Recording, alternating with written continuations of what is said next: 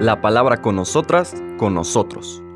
Una reflexión de la palabra cotidiana en diálogo con el acontecer de la comunidad universitaria.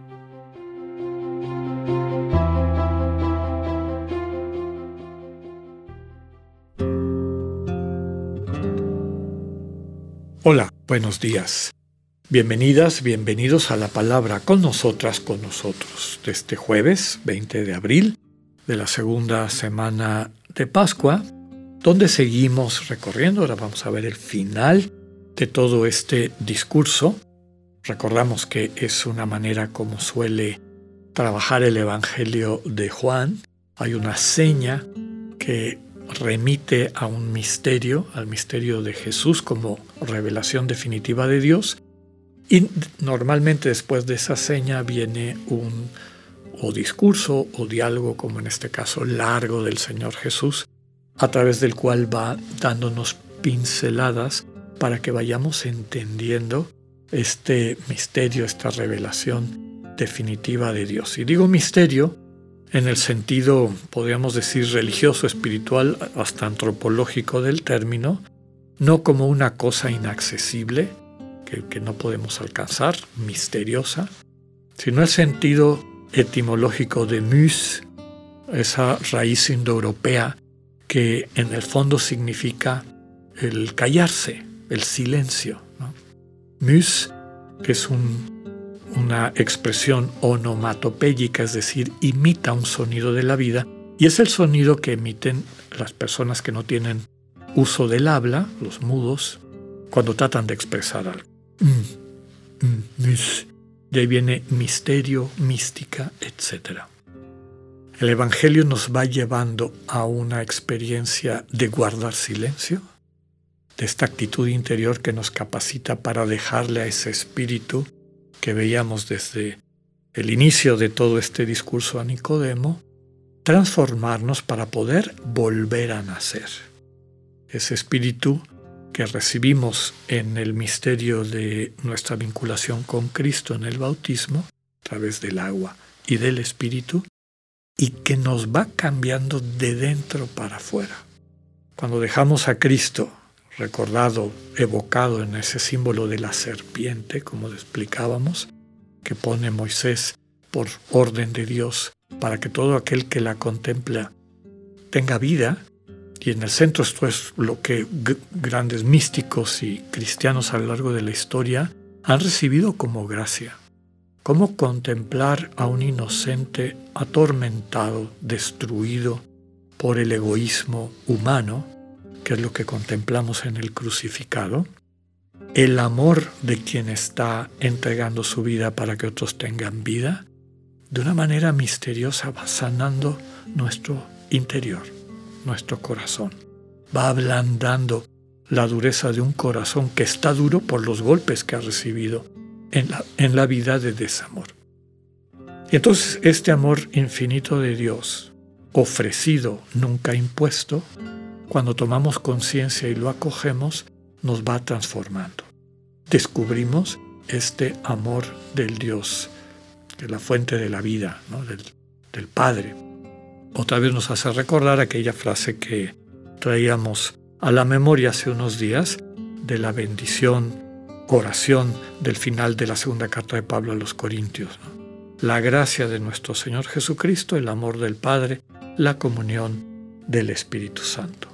Aceptar la gracia de Jesús, que Jesús muera por nosotros, en el sentido de asuma sobre sí lo que nos está quitando la libertad, la paz, lo que nos está impidiendo vivir a plenitud nuestra imagen divina, nos lleva a descubrir a Dios como fuente infinita de amor. Recordamos la lectura de ayer.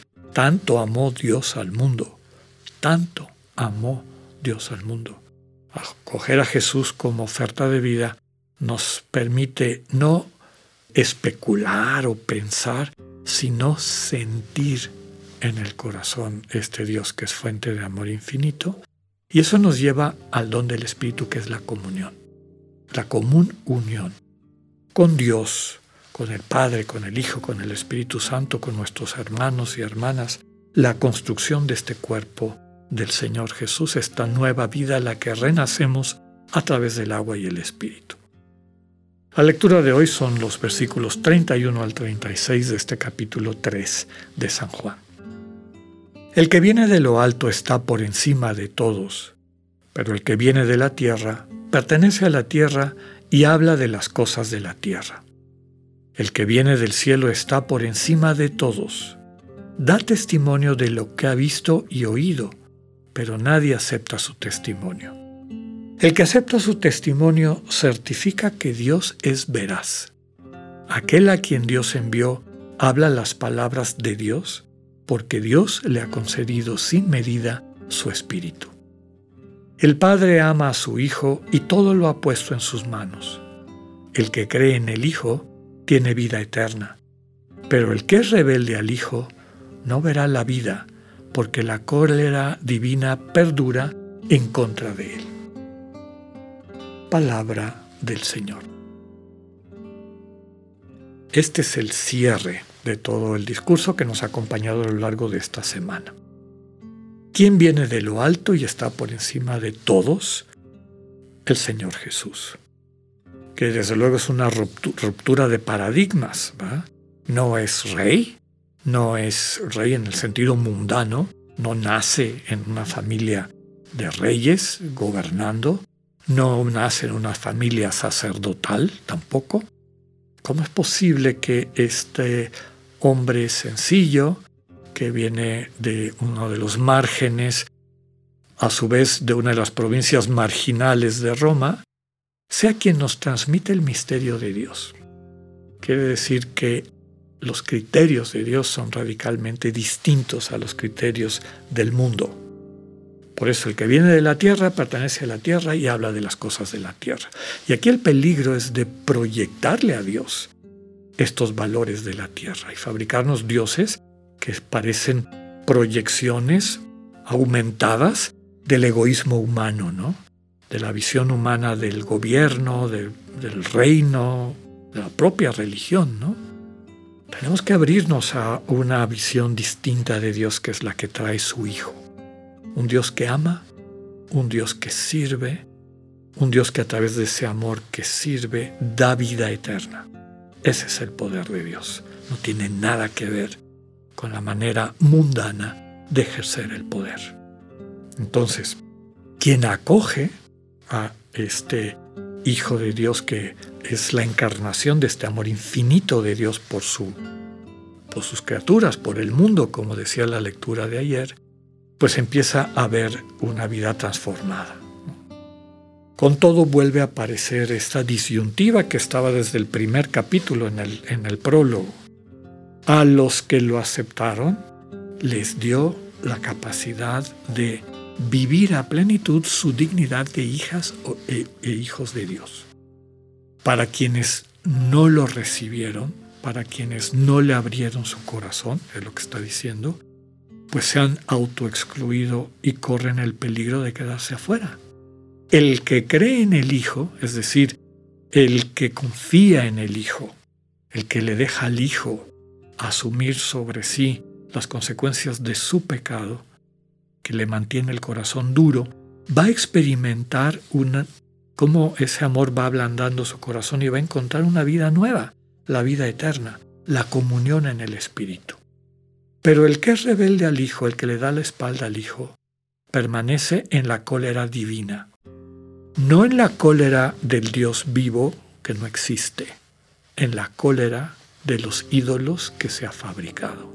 Como ha dicho algún teólogo, al final de tu vida te va a juzgar el Dios con el que te relacionaste. Pobre de ti si ese Dios es una proyección de tu ego, porque vas a seguir en ese ciclo de autoexclusión, de destrucción, de falta de acceso a la vida plena que es nuestra vocación como imagen divina. Aquí la clave nuevamente es confiar en el Hijo, ponerte en las manos del Hijo como estás, en la situación en que te encuentras. Él tiene la capacidad a través de su amor de sanar las heridas del desamor y ayudarte a nacer de nuevo. a nacer desde el Espíritu esta vida que implica la comunión desde el amor compartido. Que tengan un buen día, Dios con ustedes.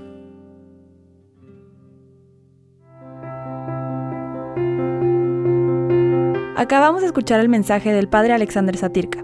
Escúchalo de lunes a viernes a las 8.45 de la mañana por radioiberoleón.com, a través de nuestra app gratuita para iOS y Android o por Spotify. Esta es una producción de Radio Ibero León en colaboración con el ITESO, Universidad Jesuita de Guadalajara.